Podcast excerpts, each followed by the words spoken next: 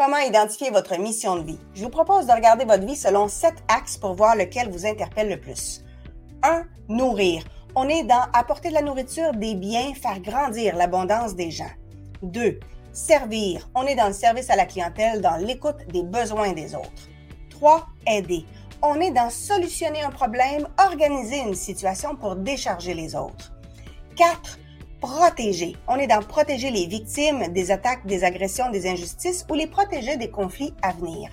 5. Soigner. Soigner les animaux, soigner les humains, soigner les âmes.